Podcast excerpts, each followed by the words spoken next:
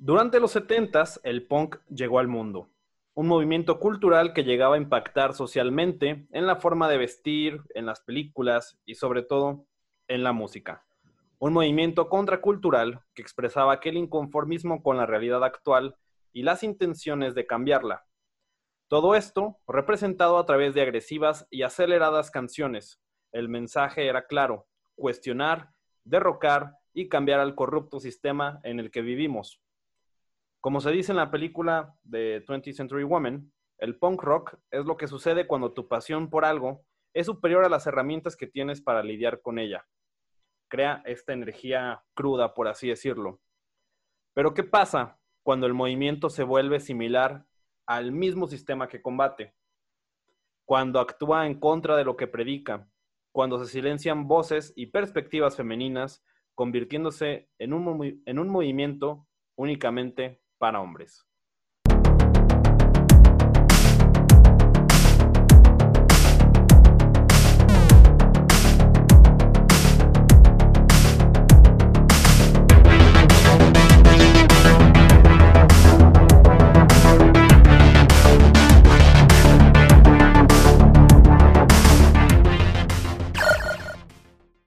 Sean bienvenidos al Club del Desayuno, episodio número 43, el podcast donde cada semana hablamos sobre cultura popular y qué es cultura popular, todas esas cosas que le dan sentido a nuestras vidas, pero que jamás van a aportar algo a nuestras vidas profesionales. Sean bienvenidos a este miércoles de nuevo. Pueden ver en pantalla, si nos ven en video, que nuevamente tenemos invitados que ya hace mucho que no, no teníamos. Viene una de sus invitadas favoritas, Ángela. ¿Cómo estás? Bien, gracias. Gracias por invitarme. Pues mira, la gente, te, la gente nos ha seguido diciendo de que les agrada mucho cuando vienes. Eh, hay gente que dice que te unes ya al podcast de forma regular. Solo dejaremos eso sobre la mesa e invitamos a la gente que también nos diga qué opina, ¿no? qué chido. Pero pues, este, Ángela está de regreso y nuevamente, si es la primera vez que nos escuchan, y dicen, pues yo no sé quién es Ángela y tampoco sé quiénes son ustedes, pues mi nombre es Hugo Rocha. Y yo soy Peter. Y bueno, este, pues hoy tenemos un episodio eh, musical, tenemos un episodio también un tanto, puede, puede ser un tanto controversial. Eh, vamos a hablar también de temáticas, pues que son muy relevantes hoy en la actualidad. Y eh, este episodio estaba planeado para salir como hace tres, cuatro eh, episodios antes, pero una vez que, se, que nos adentremos al tema, se darán cuenta de por qué Ángela está aquí. Este, creo que este es un episodio donde se necesitan voces femeninas porque creo que tú y yo hay muchas cosas que no vivimos, que no comprendemos. Eh, originalmente iba a estar, también estar otra amiga, lamentablemente pues no, no pudo estar aquí. Pero creo que este es un, un episodio donde podremos discutir cosas interesantes y, e importantes, ¿no? Pero pues bueno, vamos a hablar de punk rock. ya hemos hablado aquí de punk anteriormente. Peter se aventó su episodio de... el eh, post-punk. Ajá, el post-punk arruinó mi vida. Sí. Este, ¿Tú qué tal, Ángela? ¿Qué tan fanática eres del punk? Pues ha ido en crecimiento. Realmente no lo ubicaba mucho hasta manera, de manera más o menos reciente, pero sí, sí me, sí me gusta bastante. Pues mira, yo, yo siento que también, al menos en mi caso, no sé si también tú, Peter, creo que lo llegué a mencionar en el episodio del post-punk. Em, yo tenía esta idea de que el punk era así como de que, pues nomás ponerse su moicana y hacer desmadre y que viva la anarquía. Este... soy rebelde y todo ese, esa onda, ¿no? Así es, y no era tan fan, creo que caía mucho yo en, eh, los prejuicios del género, pero una vez que te adentras y que comprendes todo el movimiento, no solo musical, sino cultural, creo que es, es, algo en lo que yo creo mucho, eh, que me gustaría ser más parte de. Y pues hoy vamos a hablar de un movimiento que me parece bastante interesante. En el intro pues ya hablábamos un poquito de, pues de qué era el punk también, ya hablamos un poco de eso en, en el episodio del post-punk. Eh, y es importante saber que pues es un movimiento que surge en los 70 en Inglaterra y que pues con el paso del tiempo este, llegaría a Estados Unidos donde también sería como pues algo muy fuerte. Eh, y de ahí al resto del mundo, ¿no? El punk ha estado evolucionando porque existe el post-punk, el surf-punk. El happy punk. el punk. Eh, el punk jamás ha, este, el punk no está muerto, ¿no? Como, como muchos suelen decir. Como la, la energía y la materia que no se crean ni, se, destruye. Solo se transforman. Así es. Entonces, me gustaría preguntarles, ¿ustedes qué es lo que relacionan con el punk? Mm. Mm, pues la actitud contra el sistema principalmente.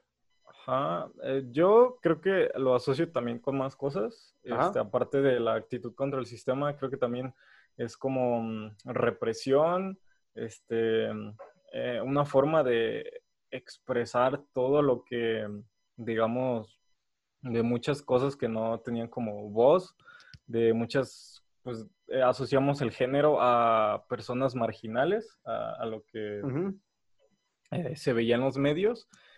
Y también este, mm, como una, no sé, es que como ya lo había dicho en mi episodio, el punk mató al punk, güey. Efectivamente. Entonces creo que el punk no es blanco ni negro, sino gris, tiene muchos matices intermedios y creo que hay cosas buenas y cosas malas que trajo el punk. Pero este, también en cuanto a la música, revolucionó mucho en cuanto al, también a la, industria musical, ya que fomentaba el hazlo tú mismo, que no necesitabas de estar afiliado a grandes corporaciones y al ámbito comercial. Ajá. Sí, toda esta cultura del DIY, ¿no? Que va a ser pues muy importante también en este episodio. Sí. Eh, y sí, creo que son esos valores que representa el punk, el inconformismo, la rebeldía. el darle la voz al oprimido, ¿no? Ajá. Y bueno, también claramente pues lo relacionamos con moicanas, con gente que se eh, peina con pegamento. Eh, con chaquetas de cuero. Ajá, ropa negra, cabelleras de colores y pues muy importante la cultura DIY, ¿no? Sí. Y apedrear policías también. Ajá, all copper bastards, ¿no? Este, también muy, ajá, muy, muy este, relevante hoy en día. Sí. Eh, y bueno, pues también es como lo relacionarán con darse en la madre en un este en un toquino, en, una bodega. en una bodega, ¿no? Pero darse en la madre de una forma con respeto. Sí. Pero eso es en eh, todos los toquines, ¿no? Sí, pero los de punk tienen esta característica de ser en un lugar sucio. Tienen en una magia los Ajá, en una bodega. A mí en el de Max de Marco me estaban dando en la madre todo el mundo. y eso no es punk. A mí una vez me pegaron en Mon Laferte y también no era punk. oh, shit. Este, pero estuvo chido.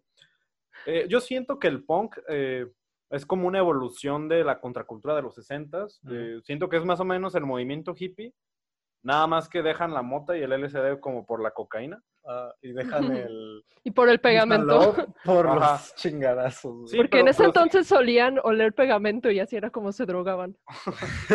Güey, yo olía pegamento en la primaria, güey. Dos, dos usos, ¿no? Olías tu pegamento y después te peinabas. Ajá. Güey, yo, en la primaria, güey, ya ves que te, te pedían así como la lista de materiales. Ajá. Esto me da pena decirlo, güey, pero yo leía el resistol, güey. ¿De cuál era? ¿Marca Resistol? Del de barrita, no, no, no, güey. O sea, era marca Resistol, güey. Marca Resistol, el mero mero. blanco, güey. Ah. Y, y las maestras me regañaban, güey. Yo no entendía por qué hasta que ya después fui creciendo, güey. Y una vez vi un vago, güey, con la barba llena de pegamento amarillo. Y dije, ah, güey, ya entendí por qué. Pero por eso eras más feliz antes. Eso pude haber sido yo. Sí, pero no huelan pegamento, no huelan mesas. Este, o bueno, háganlo si quieren, ¿no? Que, si eso les hace feliz y no les mata tantas neuronas, háganlo.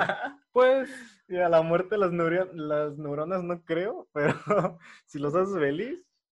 Adelante. Follow eh, your dreams. Pero bueno, siguiendo con el punk rock, aquí es muy importante retomar esta idea de Peter, ¿no? De que el punk arruinó el punk, ¿no? Porque claro que al poco tiempo de su concepción, la escena punk comenzó a fracturarse poco a poco, tornándose pues bastante tóxica, principalmente hacia las mujeres, donde comenzaban a ser acosadas y agredidas en los shows, siendo parte del público, y también para las artistas del punk no ser tomadas en serio por la escena musical. ¿Y esto cómo lo podemos ejemplificar? Si hablamos de bandas pioneras de punk, ¿en quiénes piensan? Mm, uno piensa las los Ramones. Uh, The Clash. Yo siempre lo voy a decir, los Sex Pistols me cagan, perdón. Ah, Me cagan los Sex Pistols. Casi no hicieron ninguna de las canciones famosas que tienen. Y todavía se tuvieron que disculpar por una canción que hicieron hacia la reina. Y ah, no son tan punks como dicen. A mí quien me caga es Sid Vicious. Creo que era un eh, estúpido. Pues por Nancy, ¿no? Entonces, es que en sí no tocaba. De hecho, tocaba tan mal que su bajo nunca lo conectaban. O sea, el tipo no, no hacía nada. Era como al güey que le, le, dejan jugar este videojuegos y le dan... El, es el hermano chiquito que le dan sí, el control. Sí, que le desconectan el, el, control de la... Es que, ¿saben qué? También siento que el punk era como... Cualquier persona que sepa de música, que sea mamador, dirá de que, güey, es que el punk no tiene una base musical, es puro ruido. Y ese en efecto sí, güey, en realidad. es que es parte pero, de su. Pero es algo muy simple, ¿no? O sea, es gente como. Gente que no sabe tocar música, que agarró instrumentos y no, no se puso como a componer, sino más bien voy a hacer un. Voy a expresar lo que siento mediante este pedo, ¿no? Sin saber muy bien qué estoy haciendo. Y es que de hecho es uno de los fundamentos del punk, ¿no? O sea, el no saber hacerlo, pero tener algo que decir, lo importante es el mensaje que se supone. Ajá. Pero como justo ahorita decíamos, pues todas las bandas que mencionamos, pues son en su totalidad conformadas por hombres, ¿no? Los Ex Pistols, The Clash, los Misfits, los, eh, Dead Kennedys, los Buzzcocks, los Ramones. Eh, quizá de los pioneros, el que más podría sonar es Susie and the Banshees, pero, pues nada ya entra en el post-punk. Y aparte era nada más ella. Eh, Susie Sux era la, la vocalista pero pues el resto de los integrantes eran vatos, ¿no? Que no está mal, pues. Pero no hay como grupos eh, tan recordados que sean del punk setentero británico. conformados por mujeres, ¿no? Por lo mismo de que no eran tomadas en serio. Había un grupo que se llamaba The Slits, que era conformado exclusivamente por mujeres, que no sé si lo habían escuchado. Sí. No. Yo, yo, lo que llegué a escuchar de, grupos ya fue como a partir del post-punk y ya hacia la actualidad ya sonaban más bandas. Pues. Sí, eh, con el tiempo empezaron a surgir más eh, grupos conformados por mujeres, que justamente eso trata lo que vamos a hablar, ¿no? Eh, porque bueno, décadas de que las mujeres fueran excluidas del punk, de que fueran no tomadas en serio, de que se les maltratara en los conciertos, provocaría que pues las mujeres quisieran ser escuchadas por esta cultura. Y así es, como en los años 90, un grupo de mujeres redefiniría el punk, lo volvería de alguna manera como a, sus raíces, ¿no? Con el movimiento Riot Girl. Pero ¿cómo surge Riot Girl? Para eso tenemos que regresar a los inicios del punk, eh, en los años 70 en Inglaterra específicamente, eh, porque como les digo, de que como las mujeres fueron excluidas de la escena musical, ellas tuvieron que buscar algún formato o algún medio por el cual expresar pues sus ideas, sus sentimientos y pues poder promover esta cultura punk. Eh, ¿Y cómo lo hicieron?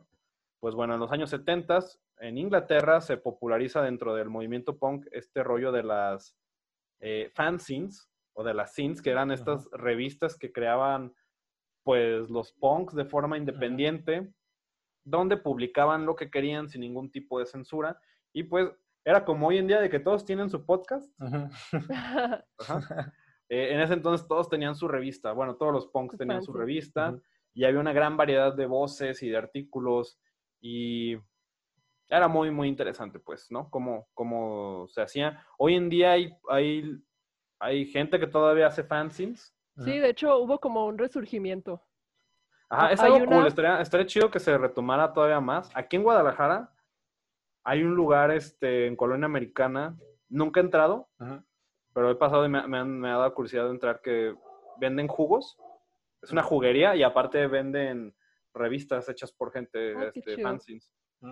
También hay un, este, hay algo llamado Hazlo como niña aquí en Guadalajara y también este, es como tipo un bazar con cosas hechas exclusivamente por mujeres y también tienen un chingo de fanzines. Está interesante ir y ojearlas todas. Es algo chido. Mira, yo quiero, yo quiero leer algún día una porque nunca he leído una eh, de forma física. Eh, He leído extractos de algunas, pero se me hace como algo, pues bien perro, ¿no? Como esto del DIY, de que al chile nadie nos va a silenciar. O sea, creo que también el podcast es como la... Es como algo similar, güey. Porque surge también de que, que, no nos censure la radio y ese pedo. Este, Como de haz tu propio contenido, ¿no? Ajá, y que es algo que existe desde hace mucho tiempo, digo, apenas es... Se popularizó hace algunos años, ¿no? Unos dos, años, ya todos empezaron, ahora sí empezaron a escuchar podcasts, porque también las fanzines, pues como los podcasts, es de que no mucha gente los leía. Pero bueno, las mujeres que eran parte del movimiento del punk, al no ser escuchadas pues en la escena, pues empezarían a utilizar estas revistas para poder expresar su inconformismo y sus puntos de vista, ¿no? Y como era de esperarse, pues también los punks hombres comienzan a adoptar estos formatos y con ellos empiezan a promover más el sexismo y esta toxicidad dentro de la escena punk, ¿no? ¿Cómo este, podemos ejemplificar esto? Pues miren, ahí les va una cita de una fanzine llamada Sniffing Glue, ahorita que hablábamos de oler pegamento, de 1976, donde ellos en un artículo explicaban, bueno, decían textualmente que los punks no son niñas, ¿no? Okay. Em, y bueno, ese tipo de comentarios estuvo siendo publicado durante años, este, y cada vez las mujeres sean más y más excluidas. Y creo que es algo que también, digo, a pesar de que el punk luchaba de que no, que nos tienen que escuchar y de que vamos a vivir en comunidad y todo ese pedo, pues empezó a volverse, pues, sexista de alguna forma, ¿no? Separatista. Sí, de hecho se empezó a como a dividir en muchas facciones, porque pues también de ahí se derivaron los skinheads, güey. Este, también los, bueno, también de, skinheads, lo, el neonazismo. Los neonazis. También se derivó de ahí y de hecho, este, pues el movimiento se empezaba también mucho por, por manifestarse hacia el gobierno, también por problemas que estaban teniendo de inmigración de sobre los empleos, que también este, muchos decían, no, me consta porque no vivía ahí, este, que, que muchos de los trabajos que, que, había en Inglaterra se les daban a los extranjeros y a los de ahí no, entonces pues empezó, el Brexit, empezó todo este rollo de, pues, de inconformismo contra el gobierno. Entonces creo que de ahí se empezaron a ir por muchas vertientes diferentes y, neta unas muy, muy pasadas de lanza como los, los neonazis, güey, y no manches, sí, te digo, el punk mató al punk en cuestión de pocos años. sí. Sí, güey, es increíble lo rápido que lo madrearon, ¿no? Pero hablando de ese sexismo, siento que también es algo que, pues es, tristemente, pues está pegado a, nuestra cultura. Eh, justamente como lo del bazar que mencionas que dices que se llama Hazlo como niña, ¿no? Creo que me imagino que el nombre surge de, también de toda esta connotación negativa de que esos comentarios que estoy seguro que tú creciste con ellos, porque yo también crecí con ellos, de que, de que pegas como niña, las, solo las niñas lloran, eh, incluso, incluso pues está la canción de Bobby Don't Cry, ¿no?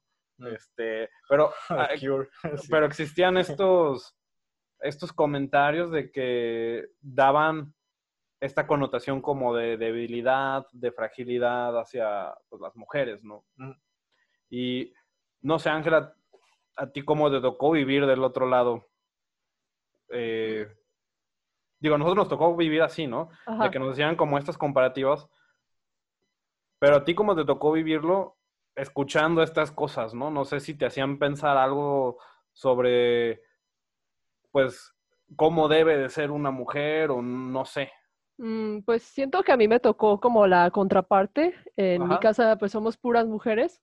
Entonces, más bien era como, pues siempre han sido en extremos sobreprotectores. Y la excusa muchas veces era, pues es que eres mujer. Y nos decían, si, si fueras hombre, tendrías más permisos, este, podrías llegar más tarde, te dejaría tener un coche. O sea, cuestiones así súper, este, que te dejaban pensando como de, ¿por qué vergas tuve que ser mujer, no? O sea, llegar a ese nivel de, de despreciar incluso un poco quién eras. Por ese Verga, fíjate que sí está... O sea, sí suena pues muy cabrón eso que dices, ¿no? Este, y, es algo que me ha tocado escuchar en, otras amigas que también, pues les tocó vivir así, eh, porque creo que desde que estábamos niños, pues siempre existía como esa distinción, ¿no? Este, ya lo hemos hablado en otros episodios de los estereotipos de género, ¿no? De que los hombres tienen que ser rudos y los hombres, eh, pues no sé, siento que, eh, siento que a, las mujeres las criaban también dándoles estas expectativas de que iban a ganar menos, este, que iban a tener menos oportunidades y que se tenían que esforzar el doble, ¿no? O, o escuché esos comentarios de que te tienes que casar con un vato con dinero para que te mantenga, ¿no? Y a nosotros creo que era al revés, de que nos decían de que tienes que, te tiene que ir bien porque tienes que mantener a, a una mujer, ¿no? Este, son comentarios que mis abuelos me llegaron a decir. Sí, o pues por ejemplo, a, mi papá me contó que el de niño, este, si se paraba para llevar los platos a la cocina, su mamá le decía, no, no, no, deja que una de tus hermanas lo hagan. Le decía, tú siéntate, los niños no tienen que hacer nada.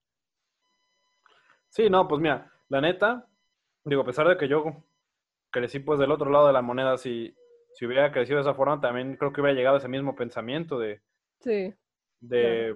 O sea, mira, tristemente, hay veces donde creo que también entre vatos hemos dicho de que, güey, la neta sí tenemos suerte de ser vatos, ¿no? Y creo que no deberíamos de tener esos, eh, pues, pensamientos, porque creo que deberíamos de vernos con igualdad y no de que uno tenga ciertas ventajas y otros ciertas desventajas, que afortunadamente creo que mm, se está luchando mucho por eso. Eh, tristemente todavía no estamos ahí, creo que todavía muchos de estos comentarios siguen siendo vigentes en muchos, en muchos este, círculos sociales, en muchas familias, en gente que conozco todavía, pero creo que se está luchando, ¿no? Sí, se está haciendo pues ya una distinción, aunque pues sigue habiendo muchísima represión y rechazo, siento yo. Así es, y es interesante pensar de cómo se ha ido luchando por este cambio, ¿no?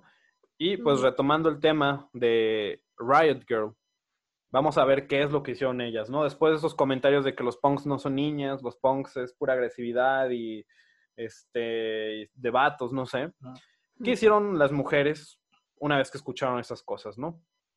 Eh, la historia de Riot Girl podemos decir que comienza en Washington en los años 90, cuando Toby Bale, en su revista que publicaba ella llamada Jigsaw, expresaba lo siguiente.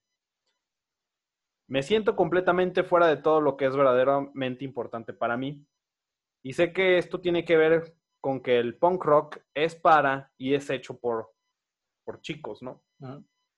Eh, creo que eso se puede hacer, eh, son como ya semejantes como a lo que tú mencionabas, Ángela, de, de como algo, o sea, esta, esta mujer, Toby Bale, creía mucho en el punk, de verdad lo, lo, apreciaba y aún así se sentía excluida, ¿no? Por toda esta sociedad, ¿no? Lo cual pues es eh, pues bastante pues desilusionador.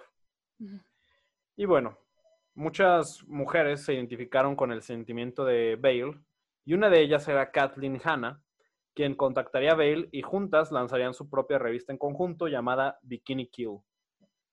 Eh, al mismo tiempo, estas revistas que comenzaban a expresar más puntos de vista femeninos, empezaron a crear más revistas de este corte, ¿no? Ya que al mismo tiempo, mm, al poco tiempo de eso, otro par de mujeres llamadas Alison Wolf y Molly Newman también colaborarían en su scene llamada Girl Germs, que era una publicación completamente de corte feminista. Eh, y este tipo de publicaciones unirían a muchas punks inconformes, lo cual se volvería el vehículo del cambio, ya que se daban cuenta de que cada vez eran más y más mujeres sintiéndose así, eh, que al mismo tiempo pues estaban uniendo, ¿no? Y sabiendo que la unión y la sororidad hacían la fuerza, comenzarían a convencerse de que juntas podrían cambiar la cultura del punk. ¿Cómo? A través de la misma música, ¿no? Creo que aquí podemos ver como los paralelismos de con los movimientos que ha habido pues diría este año, pero pues este año como que todo se canceló a partir de marzo. pero hemos visto desde, no sé, dos años que ha habido muchos movimientos feministas que tristemente también han, han, generado como esta separación de que hay mucha gente que está en contra, mucha gente... Sí. Es el cagadero de todos los días, ¿no? Pero estos movimientos creo que se empezaron a hacer más fuertes por lo mismo de que había mujeres inconformes que se fueron juntando con más mujeres inconformes y pues fueron creando esta comunidad, ¿no? Y esta sororidad que pues están luchando por ese cambio y lo mismo estaban haciendo estas chicas pues por el punk, ¿no? ¿Habían escuchado alguno de esos nombres que dije ahorita de Toby Bailey? Sí. Mm. De hecho, esta chica, Caitlin Hanna, ella fue la que, bueno, gracias a ella se inventó Smells Like Teen Spirit de Nirvana. ¿Neta? Ah, ella es la que puso el nombre, la que escribió. Mm, es que, bueno, dicen que lo escribió, este, que lo grafiteó, pero ella ya lo desmintió, dijo que lo escribió con marcador o algo así. Ajá. Porque, y sí fue por el desodorante, de hecho, el Teen Spirit. En ese entonces Kurt Cobain salía con otra chica de esa banda, Bikini Kill.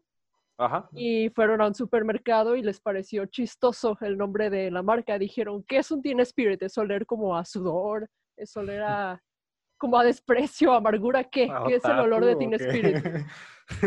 ah, güey, el olor de otaku es muy diferente.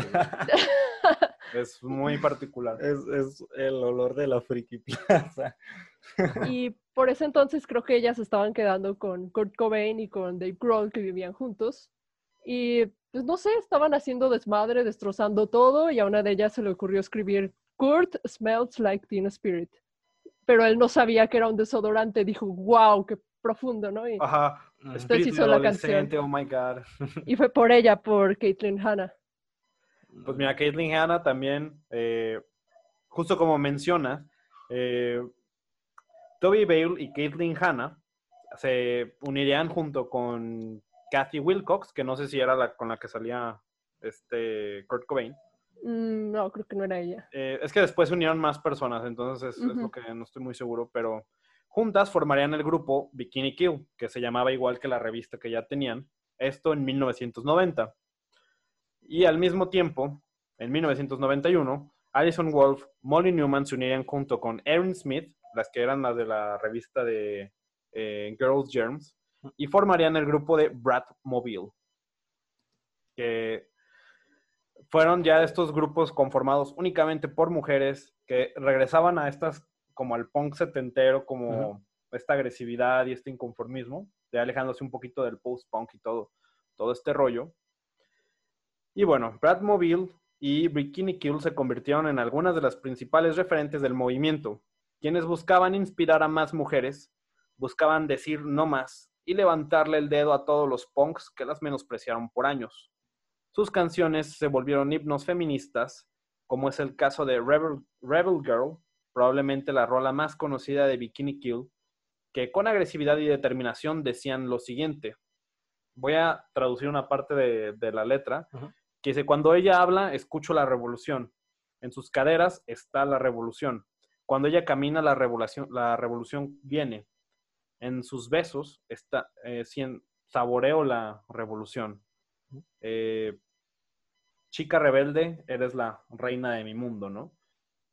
Entonces eran canciones pues destinadas o enfocadas más hacia las mujeres que obviamente pues se sentían identificadas, ¿no? Porque creo que esto también pasa muchas veces de que creo que cuando las rolas las escriben vatos, como que sabes que son sentimientos de vatos, ¿no? Y creo que nosotros nos podemos como, como identificar, ¿no? Porque yo he escuchado de gente y a veces me ha pasado también a mí como eh, algo que es más interesante de la música, sobre todo como en estas rolas como de amor, desamor y todo eso, es como que yo puedo decir de que me identifico mucho con lo que está cantando, pero yo sé que está cantando sobre un vato, ¿no? o, he conocido morras que dicen de que me identifico muy cabrón con lo que canta este güey, pero sé que se lo está cantando como a una morra, ¿no? Mm. Y por eso también ya empiezan a surgir estas canciones que esto me lo dijeron en la universidad sobre Bad Bunny. O sea, ¿quién diría que estaríamos mezclando Bad Bunny a... ¿Qué? punk. Ajá. Pero Bad Bunny hace canciones, no, te sé decir cuáles, pero que usa ciertos pronombres donde no especifica si es hombre o mujer, ¿no? Entonces... Mm, como más neutral. Ah, entonces más neutral, entonces creo que son más incluyentes, ¿no? De hecho, ahorita que mencioné eso, me estaba acordando de dos bandas que me gustan un chingo. Eh, la primera, Placebo, y este... Y The Drums, güey. Ajá. Este, pero me recordó más a, a The Drums, güey, porque pues son, son canciones que, o sea, en muchas no te especifican de quién están hablando. Y son muchas canciones de amor y de desamor y así, ¿no? Y este, y me gustan un chingo. Y después, pues ya, bueno, para muchos eh, que, que, no saben, pues Johnny Pierce es gay. Ajá, entonces, no sé, yo me identifico con un chingo de canciones de, pues de los drums, güey. Y digo, bueno, se me hace chido que la neta en, las en muchas de sus canciones no especifican el género. Y también pasa lo mismo con Placebo. Tienen muchas canciones, de hecho la gran mayoría, hay unas pocas que sí, pero no especifican este, a quién van dirigidas. Entonces es como cualquiera se puede identificar con eso. Sí, es que siento que ese es el problema a veces de la música o de las películas en general, ¿no? Eh, o bueno, quizá de otros medios, de que de verdad creo que hay industrias que se cierran mucho a nada más voces masculinas, que e, es lo que hemos estado haciendo en los episodios de Spoiler Alert, que no se los pierdan cada viernes. Este, que te das cuenta de que al menos de las 13 películas que hemos visto, creo, em, estoy casi seguro de que todas han sido escritas por vatos. Y te das cuenta de que el rol femenino queda muy, muy excluido, ¿no? Tiene funciones muy específicas en la historia, ¿no? Como nada más ser la esposa, pues, se puede decir que es un accesorio, ¿no? O el, el objetivo de, de, los personajes, ¿no? Y creo que en la música también pasaba esto, de que creo que por mucho tiempo se cerraba a voces masculinas nada más, que también cantaban únicamente de, digo, no únicamente, claro que hay cosas que pueden resultar muy universales, pero sí hay, creo que muchas cosas que viven las mujeres que nosotros no vivimos no eran expresadas, ¿no? Y lo mismo también con, mm, pues, otros sectores, ¿no? Quizá también como la gente homosexual, los transgéneros, son cosas que viven, tienen, viven cosas que tú y yo no tenemos ni idea. Eh, y no las vemos representadas en, pues en estos medios, ¿no? En casi nada prácticamente. Ajá, o sea, apenas como que se está implementando. Ajá, a veces de una forma pues muy forzada, a veces de buena manera y, genera pues mucha polémica, ¿no? Como dicen los boomers, es por el nuevo orden mundial, ¿no? Ajá, por el 5G. Eh, pero bueno, esa era la canción de Rebel Girl de Bikini Kill, y por su parte, Brad Mobile expresaba mediante la sátira su inconformidad de las expectativas que tenía la sociedad sobre las mujeres, de lo que se esperaba de ellas, ¿no? Como ejemplo está su canción Cool Schmool, que decía lo siguiente, yo solo, quiero, yo solo quiero ser uno de los chicos, yo solo quiero ser tu pequeño juguete de moda, eh, hay que juntarnos y ser cool, eh, hay que ver a, esta mujer pelear hoy, ¿no? Eh, me recordaba un poco a Cherry Glazer, que también tiene canciones donde mediante la sátira habla de, pues, de esta expectativa de que se tiene de las mujeres, ¿no? De que tienen que tener el permiso de los hombres, de que tienen que tener este rol de mamá, de protectoras, de esposas, de la cocina, ¿no? Eh, y Brad Mobile empezaba a pues presentarlo por medio del punk. No sé si ellas las, tú las habías escuchado. Sí, sí, de hecho investigué un poco de bandas de punk femeninas y escuché un chingo de artistas. Viene bien preparada, Ángela. Sí. De hecho, hay una que surgió, bueno, no es tanto punk, pero surge del punk. Eh, de hecho, es de Inglaterra la banda, se llaman Savage o Salvajes. Son dos chicas. Este, bueno, no sé si ya aumentaron el número de, integrantes en la banda, pero serán dos. Y la neta, güey, tocan perrísimo. Y en su primer año, de hecho, aparecieron en la portada de Rolling Stone, güey. Prendieron chido. Esta es una de mis bandas favoritas, pero no es punk directamente, pero se, deriva de ahí. Está muy perra la mm. banda. Que no ¿Es uno de los subgéneros del punk, entonces? Ajá, sí, pero toma muchas bases del punk, pues, que, son el, el, bajo ruidoso, una guitarra muy distorsionada y una batería muy, muy acelerada. pero también las letras son como lo que le dan más el estilo del punk. Son como letras inconformistas. Mm, ¿Y como ritmo muy rápido también? Sí, creo que surgieron como el 2012, 2013 más o menos. Está muy perra. Eh, pues bueno, ya una vez que pues ya existía Bikini Kill, Bradmobile, en sus shows estas agrupaciones animaban a las mujeres a rebelarse y alzar la voz, que como también era de esperarse a muchos punks, hombres, pues no les parecía donde llegaba el punto en el que incluso intentaban agredir físicamente a Kathleen Hanna eh, durante sus shows. Pero con esto, eh, Bikini Kill sabía que iban por buen camino, por lo que en el segundo número de su revista, en 1991, escribirían un manifiesto, el manifiesto de Riot Girl, que bautizaría al movimiento como tal.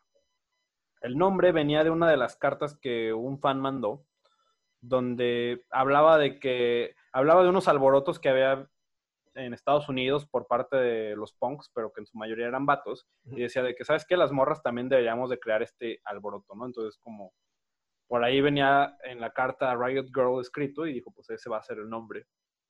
Eh, el manifiesto de Riot Girl me parece como algo muy, muy chido, muy poderoso, que eh, se lo pasé a Ángela para que pues no lo pueda leer ahorita. O sea, haría la mamada de leerlo yo, pero no siento que, que sea lo adecuado, ¿no? De acuerdo a lo que Caitlin Hanna y, y esta eh, Bale querían, ¿no? Y una vez que escuchemos ese manifiesto, creo que entenderemos bien lo que estas mujeres buscaban, lo que esas mujeres querían. Y lo que se me hace muy chido es de cómo eh, animaban a pues más morras a, unirse a, este movimiento, ¿no? Entonces, como, como ahora sí en la escuela, ¿no? De, Ángela, ¿puedes hacernos el favor de leer el, el manifiesto Riot Girl? A ver, deja, abro la ventana. ¿Quieres que lo lea todo? Eh, pues no lo corté como en partes importantes, este... Va, ¿me lo aviento todo entonces? Va. Ok. Pues empieza así. Porque las chicas morimos por libros y discos y fanzines que nos hablen a nosotras y nos incluyan y que podamos entender a nuestra manera. Porque queremos que sea más sencillo para las chicas ver, oír el trabajo de cada una de ellas y que podamos compartir estrategias y criticar, aplaudir a cada una. Porque debemos tomar el control de los medios de producción para crear nuestras propias quejas porque nuestro trabajo se conecte con nuevas amigas, políticas, vidas reales, es esencial. Si queremos entender cómo estamos impactando, reflexionando, perpetuando o quebrantando el status quo.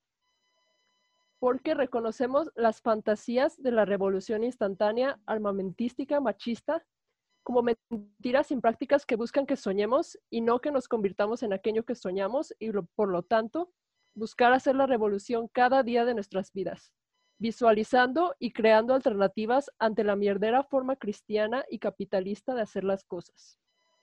Porque queremos y necesitamos motivar y ser motivadas frente a todas nuestras inseguridades. Frente al tonto rockero cervecero que nos dice que no podemos tocar instrumentos. Frente a autoridades que dicen que nuestras bandas, revistas, etcétera, son las peores de Estados Unidos. Y porque no queremos vivir bajo los estándares de otros hombres sobre lo que se es y lo que no debe ser porque no estamos dispuestas a vacilar ante la afirmación de que somos reaccionarias del sexismo inverso y no las verdaderas guerreras de punk rock que sabemos que somos. Porque sabemos que la vida es mucho más que la sobrevivencia física y están claramente conscientes de que la idea del punk rock puedes hacer lo que sea.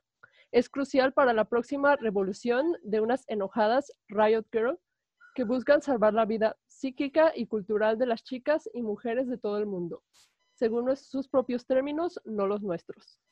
porque estamos interesadas en crear formas de ser no patriarcales y de hacer música, amigas y escenas basadas en comunicación, más entendimiento en lugar de competencia, más categorizaciones de buena o mala banda. Porque hacer, leer, ver, escuchar cosas chingonas nos validan y desafían y nos ayudan a fortalecernos y ganar el sentido de comunidad que necesitamos para descubrir cómo es que en nuestra vida existen mierdas como el racismo, el culto al cuerpo perfecto, la discriminación por edad, el clasismo, la obsesión por ser delgada, sexismo, antisemitismo y heterosexismo. Porque consideramos que la promoción y el apoyo a las escenas de chicas y las artistas de todo tipo son parte integral de este proceso. Porque odiamos al capitalismo en todas sus formas y tenemos como meta principal compartir información y mantenernos vivas en lugar de beneficiarnos siendo cool de acuerdo a costumbres y tradiciones aceptadas. Porque estamos enojadas con una sociedad que nos llama chica igual a tonta, chica igual a mala o chica igual a débil. Porque no estamos dispuestas a dejar que nuestra ira real y válida sea disuelta y o sea vuelta a nuestra contra a través de la internalización del sexismo, como se observa en los celos de chica chica y en los comportamientos autodestructivos de las chicas. Y el último punto es porque creo con todo mi corazón y cuerpo y alma que las chicas constituyen el alma de la fuerza revolucionaria que puede cambiar y cambiará el mundo de verdad. Yo cuando lo leí me dejó así la piel chinita, güey. Este. Digo, y más cuando escuchas, pues, eh, sus rolas, no sé, Ángela, a ti que cuando lo leíste, ¿qué te hizo sentir? No sé si se asemeja, bueno, yo siento que se asemeja a, todo lo que está pasando pues recientemente, ¿no? Mm, sí, creo que es muy afín a lo que se vive hoy en día, que se vive, pues este, como dices tú, que vino, viene con mucha fuerza desde hace ya un par de años y que viene este, cada vez aumentando en potencia, pero creo que sí, son las mismas bases y este, pues, está muy chido. Sí, la neta, eh, si pueden, búsquenlo y léanlo. Si lo pueden buscar en, inglés también es, está, está bastante perro. Pero creo que con todo este manifiesto entiendes, pues no solo el movimiento de Riot Girl, no solo aplicado a la música, sino también pues a todo este movimiento feminista, ¿no? O sea, eh, creo que por eso hay muchos vatos que se ponen muy en contra del movimiento de que, güey, no son formas y no sé qué. Porque no existe esa capacidad de comprensión, de empatía hacia esos sentimientos, porque son cosas que definitivamente nosotros no vivimos. O sea, nosotros, claro, viviremos nuestros problemas, pero no vivimos esa, pues bajo esa categorización, ¿no? Este, Sí, de hecho, yo una vez tuve una discusión con un tipo de mi trabajo que estaba, pues, según él, bien enojado por los destrozos que se hicieron en el centro y demás. Y me decía, yo, yo siento que esa gente, este, los manifestantes, son gente que no tiene nada que hacer. O sea, ese era su argumento, como que, ay, son unos flojos y eso es lo único que hacen para pasar el tiempo, ¿no? Y pues ya yo, según yo, me puse a explicarle, pues, que la mayoría de estas personas han tenido vivencias, pues, muy culeras Muchas de las organizadoras, por ejemplo, son madres que sus hijas han sido asesinadas o violadas o demás, y pues que obviamente nadie las escucha. Y, este, y el tipo sacó el, el, típico argumento de, ay, a nosotros también este, nos acosan, ¿no? Y le, y le, dije así como que no manches, o sea, tú puedes ir en la calle en la noche, tu único miedo va a ser que te asalten. O sea, bueno, fuera que nosotras, ese fuera nuestro mayor miedo, ¿no? Creo que no se puede comparar. O sea, claro que, güey, es que a todos nos matan, a nosotros también nos matan, ¿no? Eh, digo, claro que ya por el hecho de vivir en México ya estamos expuestos a, ser asesinados, a ser asaltados, pero de verdad creo que no se compara a lo que vive una mujer en México, ¿no? Y quizá en muchas partes del mundo. De muchas amigas que me lo han dicho, que me han contado sus vivencias, que son las cosas que de verdad me hacen empatizar mucho por este movimiento que me han hecho cambiar mi forma de pensar es de verdad el no poderse sentir seguro o escuchado en ningún lugar, ¿no? Como no sentirte seguro en el transporte público, no sentirte eh, seguro en, salir tarde, en conocer a gente nueva, de que no sabes qué intenciones tienen, se me hace como algo muy mierda, que pues que sí es una mamada, ¿no? Este, y, y creo que por eso existe como esta polarización, ¿no? De gente que está en contra porque no, mm, pues no escucha pues esas cosas, ¿no? Y, y aún así escuchándolas nosotros, es solo una vaga idea de, pues, de lo que viven ustedes, ¿no? O sea, de verdad creo que no hay forma de que lo podamos comprender hasta que lo vivamos, que dudo mucho que nos toque vivir algo así. Eh, entonces creo que esa comprensión es lo que hace falta, ¿no? Sí. Eh, pero bueno, sí, lean el manifiesto completo porque está, a mí se me hace muy, muy cabrón, Peter, no sé a ti qué te pareció. Sí, pues está, o sea, y se nota todo el, pues todo el, la represión que tenían como guardada o acumulada. Ajá. Y pues eso fue su, su método de expresión, la música, las fancies, eh, el arte, lo gráfico, y creo que pues eh, se, al menos lograron que se plasmara eso y que demás personas lo vieran, que está muy chido eso, que es de las cosas más perras que se me hacen en cuanto al arte, en todos los tipos de arte, porque pues es un método de expresión en el que puedes llegar a muchos lados con, eso.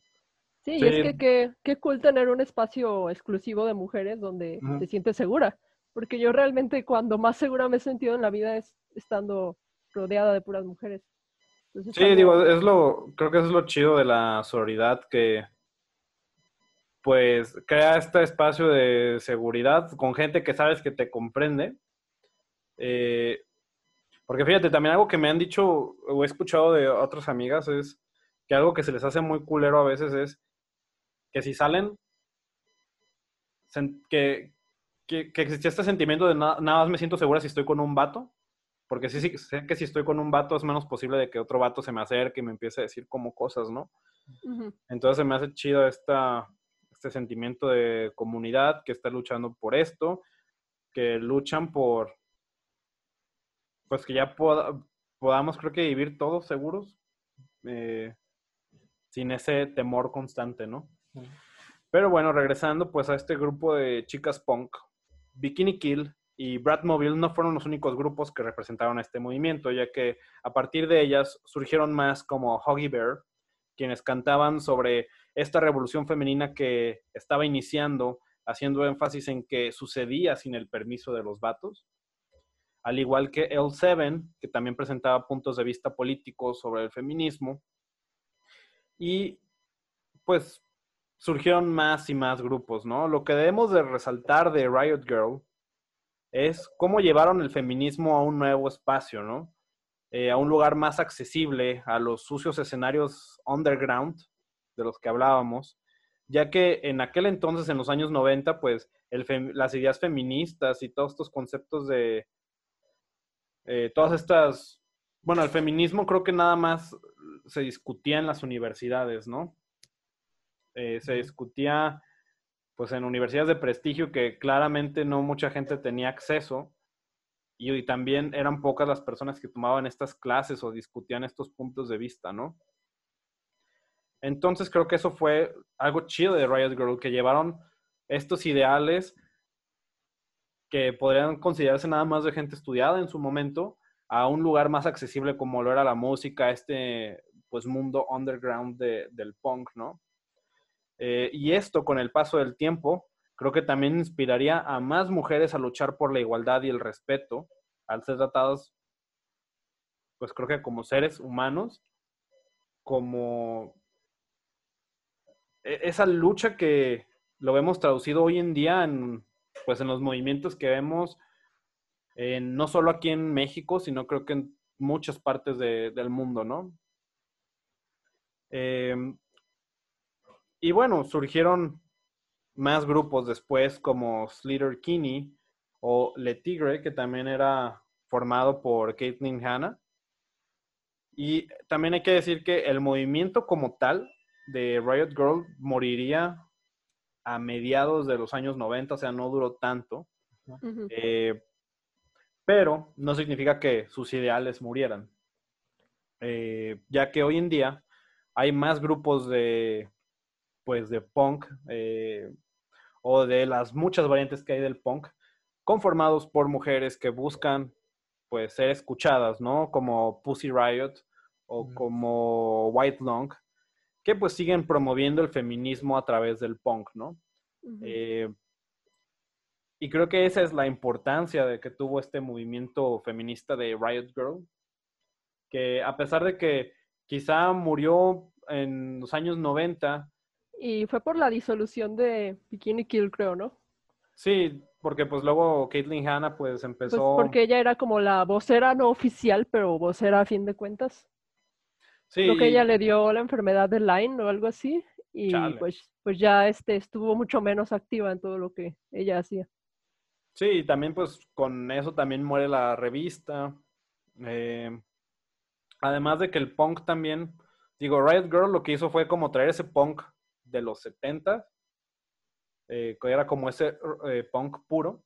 Y bueno, ya sabemos que también en los 90 pues hay muchos cambios musicales, que empieza el grunge, después ya a finales de los 90, inicios de los 2000 empezaría acá este punk como Blink 182, Zoom 41. Ah, el pop, pop punk.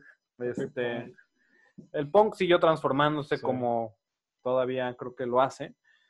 Pero es importante decir eso, de que quizá el movimiento acabó ahí, pero los ideales continúan, ¿no? De alguna Siguen, siguen vivos y vigentes.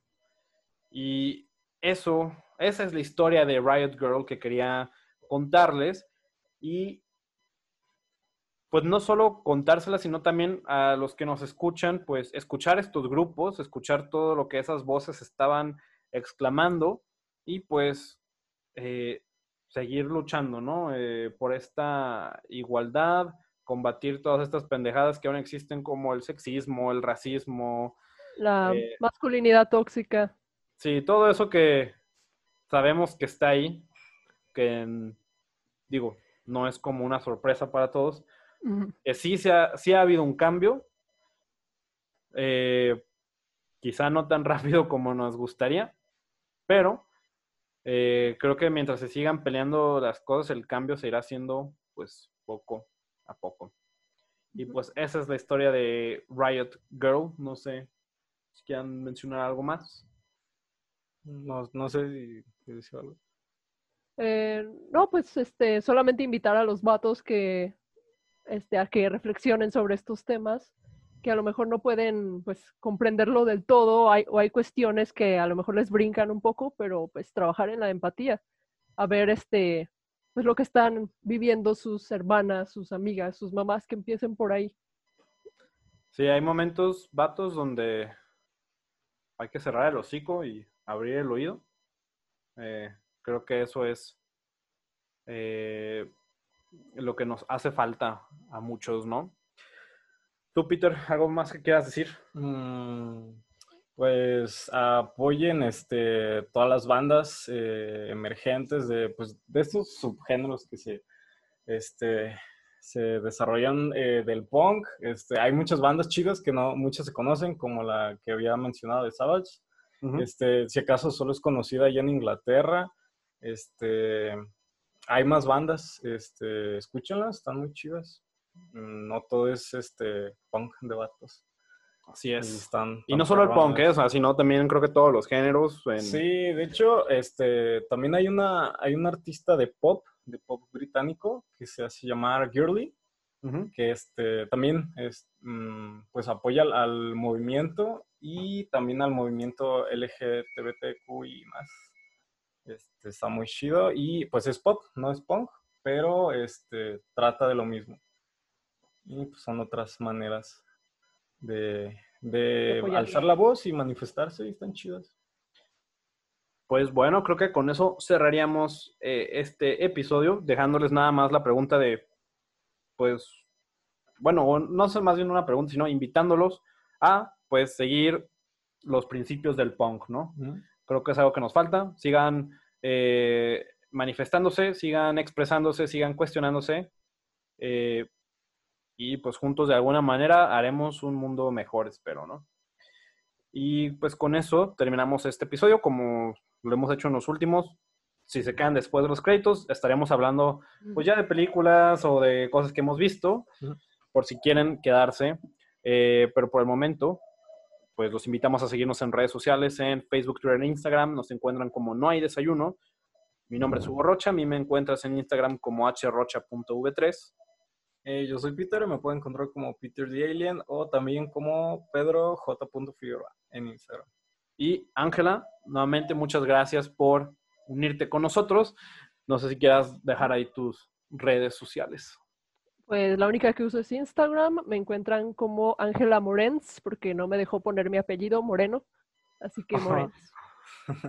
pues bueno, eh, con eso nos despedimos. Escúchenos el viernes con un episodio nuevo de Spoiler Alert, donde hablaremos sobre Blood Diamond, nuevamente tocando temas controversiales.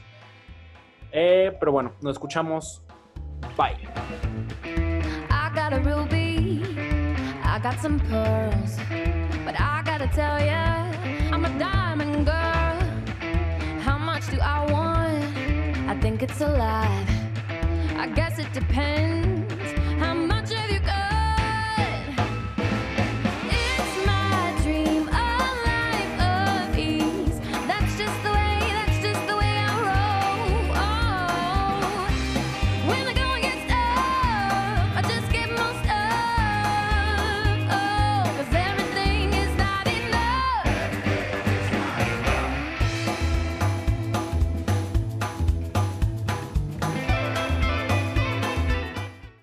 Gracias a la gente que se quedó después de los créditos de, eh, espero que les haya gustado el episodio y pues nada más nos quedamos aquí un ratito más para comentar pues las cosas que hemos estado viendo, estamos estado haciendo, que queramos recomendar. No sé, Ángela, tú qué has visto, escuchado, que quieras recomendarle a la gente que nos escucha. Mm, pues últimamente ando como muy apegada a la, nostalgia 2000 era. Hice como ya te había contado, hice un supermaratón de Malcolm, me la aventé como en una semana. Creo que nunca vi una serie tan rápido porque considerando pues son siete temporadas, ¿no? Son, sí, son siete, ¿verdad? Sí, según yo, son seis o son siete, pero sí. O sea, pasan Creo que son siete temporadas, sí. sí. Oye, ¿la viste en español o la viste en inglés? Ah, pues es que la vi en una app que tengo, eh, es app pirata, pero funciona. está en Claro Video, güey. Súper bien. está en la cámara de subir a Prime Video. Sí, de hecho no pude entrar a Claro Video, lo tengo, pero nunca me deja entrar. Entonces recurrí a la piratería, allí nada más estaba en inglés. Pero estuvo chido porque pues este Brian Cranston tiene una voz bastante épica, como sabemos. Entonces me gusta escucharlo todo histérico, este me da bastante es que, ¿sabes qué? Yo también la quiero volver a ver, por, justo que ahora la subieron a Prime Video, pero siento que existe ese debate que mucha gente, gente que yo conozco que tiene esta ideología como yo de que no hay que ver las cosas en inglés, que me dicen de nada más Malcolm si verlo en español. Eh, entonces, no tiene sé. muy buen doblaje, güey, en español. Sí, es, es bueno el doblaje, pero las voces en inglés también son muy buenas, porque tienen como, como voces como de caricatura, o sea, son son chistosos, pues. Este, el personaje de Riz a mí me da chingo de risa. Mm. Ay, pues a ver, a ver si me animo a verla ya sea en inglés o en español. Todavía, todavía no lo sé. Mm, puedes hacer este, las dos cosas, como. Veo un episodio, lo veo dos veces cada vez, ¿no? o lo ves todo una en un idioma y luego en otro, neta, yo nunca me canso de, de ver Malcolm, güey. Es una serie que puedo terminar de ver y después la vuelven a pasar por ahí y la veo, güey. No, Está muy ¿Y luego qué otra serie 2000 era te habías aventado, Ángela? Me habías dicho que... Eh, ah, estaba viendo la de Lizzie McGuire, que es este... Para, que es para niñas. Yo la veía, estaba bien. También. Ah, sí, estaba luego, ya salió en Disney Plus, sacaron... ¿El revival?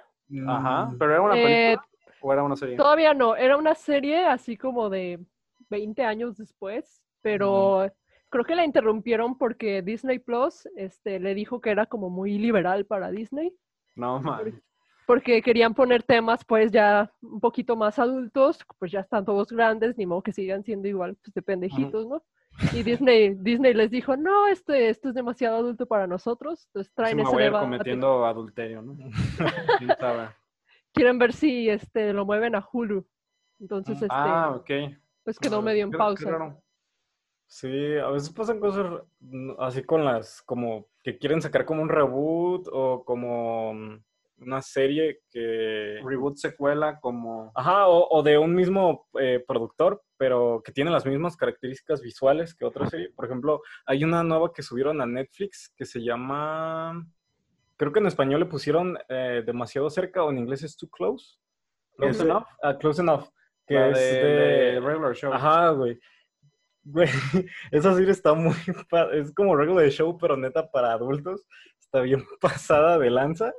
Y lo que se me hace curioso es que al final aparece el logo de Cartoon Network, que está, pues... de Adult Swim, creo, ¿no? Ajá. Dije, wow. Y pues sí te quedas como con la idea de que mm, a lo mejor voy a ver algo como de Regular Show, pues no mames, es otra cosa. Y pues ya ves que las terminan mudando a otras plataformas. Entonces está como muy... Sí, se como que se los detienen esos como ciertos lineamientos de, alguna productora como Disney. Sí está cabrón. Entonces, pues, terminas yéndote a otro lado, güey. Entonces, ¿qué recomiendas esa de Close Enough tú? Sí, güey, está chida. O sea, no, neta, no te esperes que vas a ver algo de regular show, pero está muy cagada. Arre, arre. Sí. ¿Qué más tienes de que hayas visto? Mm, yo eh, iba a recomendar esa, eh, ya la terminé de ver. Eh, ahorita no sé cómo lo manejaron, pero en Netflix vienen dos episodios por como por capítulo, que son regularmente duran como 11 minutos cada uno. Pues como las caricaturas de antes, que cada episodio eran como dos historias cortas de 10 minutos. Y tengo por recomendar eso y estuve escuchando a Black Pumas. No sé si lo has escuchado. digo a Black Panther. No, Black Pumas. este, no. Rip. Sí, F. Eh, es una, una, banda muy chida, es como estilo soul, le meten muchos ritmos. Soul, ah, tienen como coros gospel, está muy chida la banda. Eh, recomiendo esa y también, ahora sí puedo pronunciar bien la banda que voy a recomendar, Ruambin. Ruambin, pero se escribe totalmente diferente a cómo se escucha. Pero es un, pues son tres, tres artistas, es vocalista y bajista, una chica, eh, un vato que es guitarrista y un baterista. Okay, okay. Y la mayoría de sus canciones son eh, instrumentales y no he investigado mucho de la banda, pero sus últimos dos discos este, hay canciones en español. Okay. pero está muy perra la, la, banda, entonces son mis recomendaciones, lo que he estado escuchando. Ah, yo también quiero recomendar un acto musical. Este, lo estuve escuchando mucho últimamente, se llama Orville Peck. No sé si lo conozcas. Ah, sí. Me pasaste unas canciones de él, de que es como un vaquero, ¿no? Sí, este, siempre trae este como unos flecos en la cara, este, que salen de, de, su sombrero. esas madres, ¿no? Sí, o sea, es como tipo como Lil Nas, pero sin ser rap. Es que, es que es como country, pero suena como, tiene una voz así como tipo Elvis Presley. Y suena así como, como medio deprimente. Pero también tiene sonidos de banjo de repente, o sea, es excelente. un pedo súper extraño. Y es amigo de Mac DeMarco, o sea, es así como, mm. tiene como su tipo de humor y, o sea, está, está chido, pues. Bien, ahí están las recomendaciones musicales. Yo si se, como se han dado cuenta en los últimos episodios, casi no recomiendo nada porque casi no he hecho nada, más que sufrir.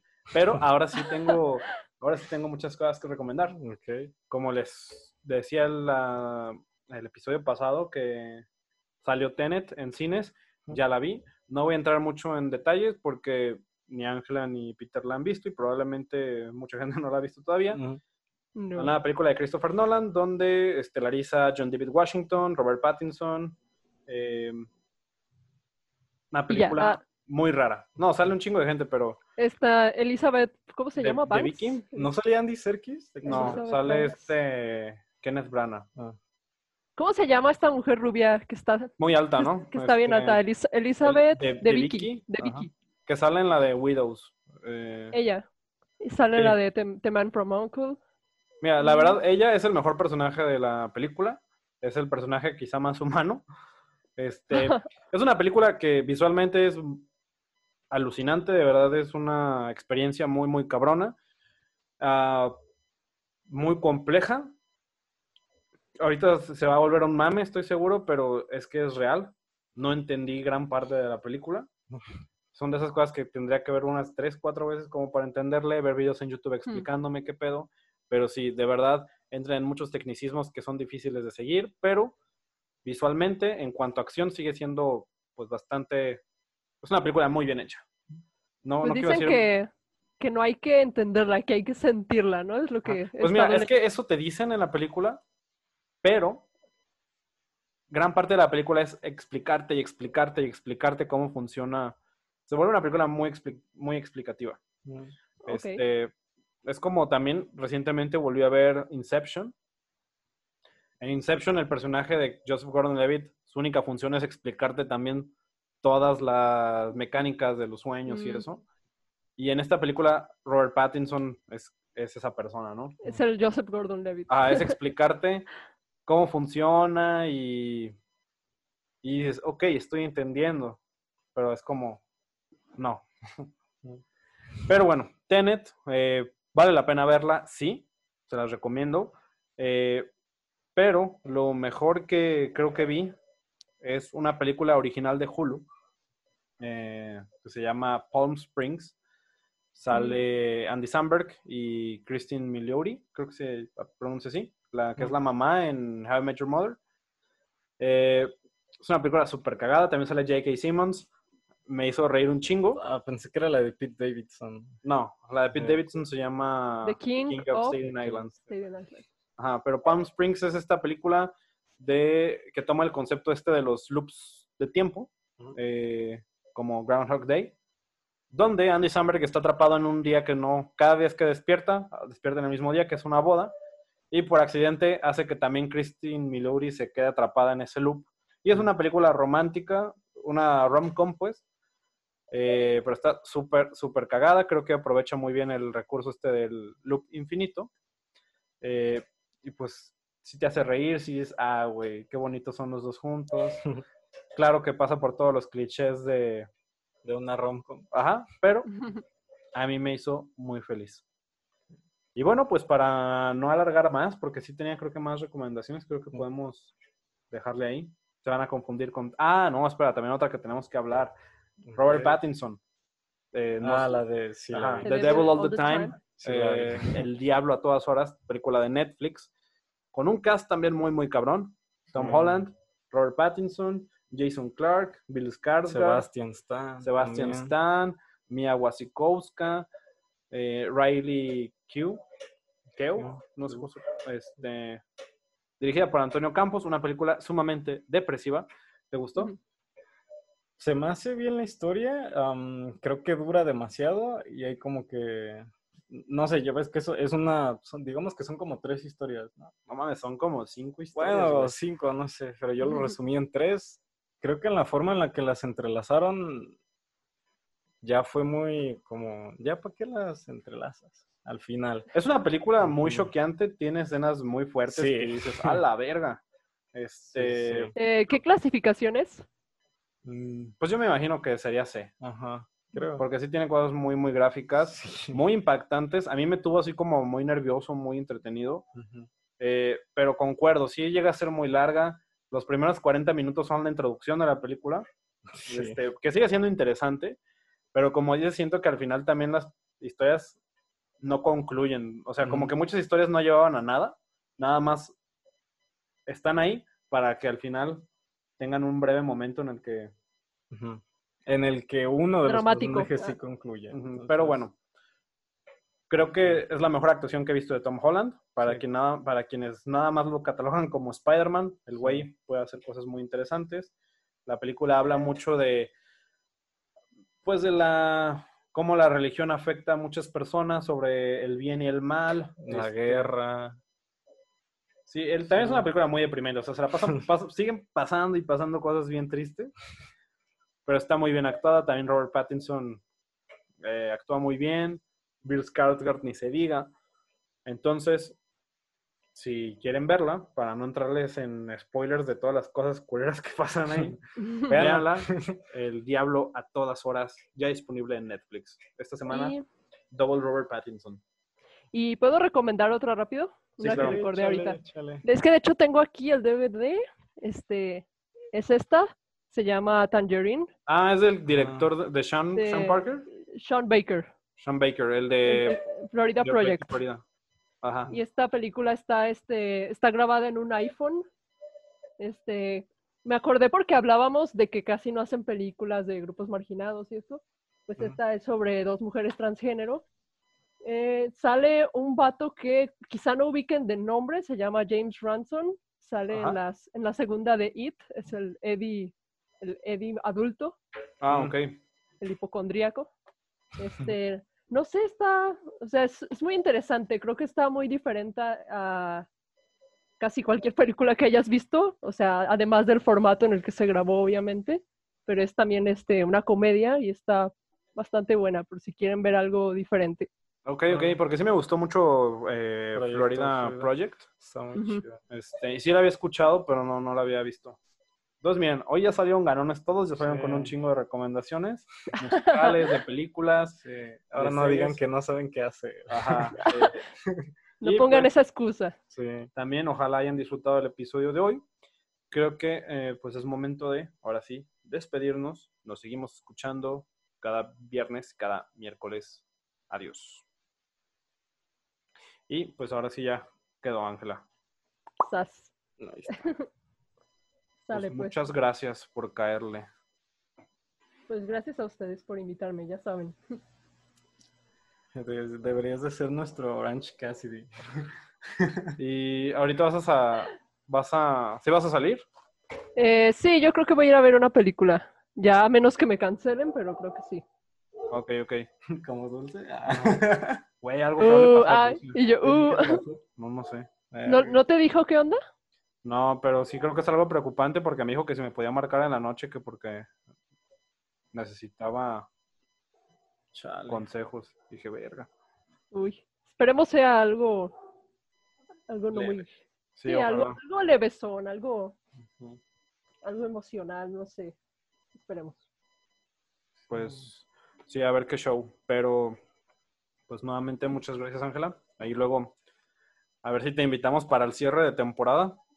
¿Sí viste el pasado? ¿Cuál fue el pasado? El de... Que hicimos como una trivia y que Peter y yo nos pusimos hasta nuestra pinche madre. Donde estaban con Lalo, y, Lalo. y la chata, ¿no? Sí. Ah, mira, pues ahora podrías tú ser seleccionada para jugar en nuestro nombre. Sí. Ah, estaría, estaría chido. Todavía lo estamos planeando, pero sí, ya en unas, en noviembre, en noviembre terminamos este pedo. ¿Ya casi? ¿Cuántos episodios faltan? Mm, pues este es el 43. 43 de 50 ya vamos. Pues ya casi. Ánimo, chicos, ustedes pueden. Sí. sí.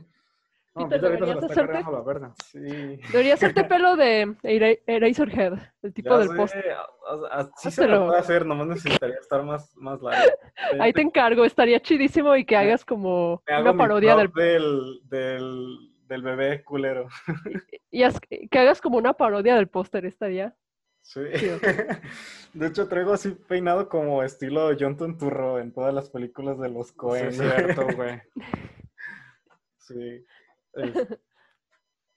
Pero, pues sí.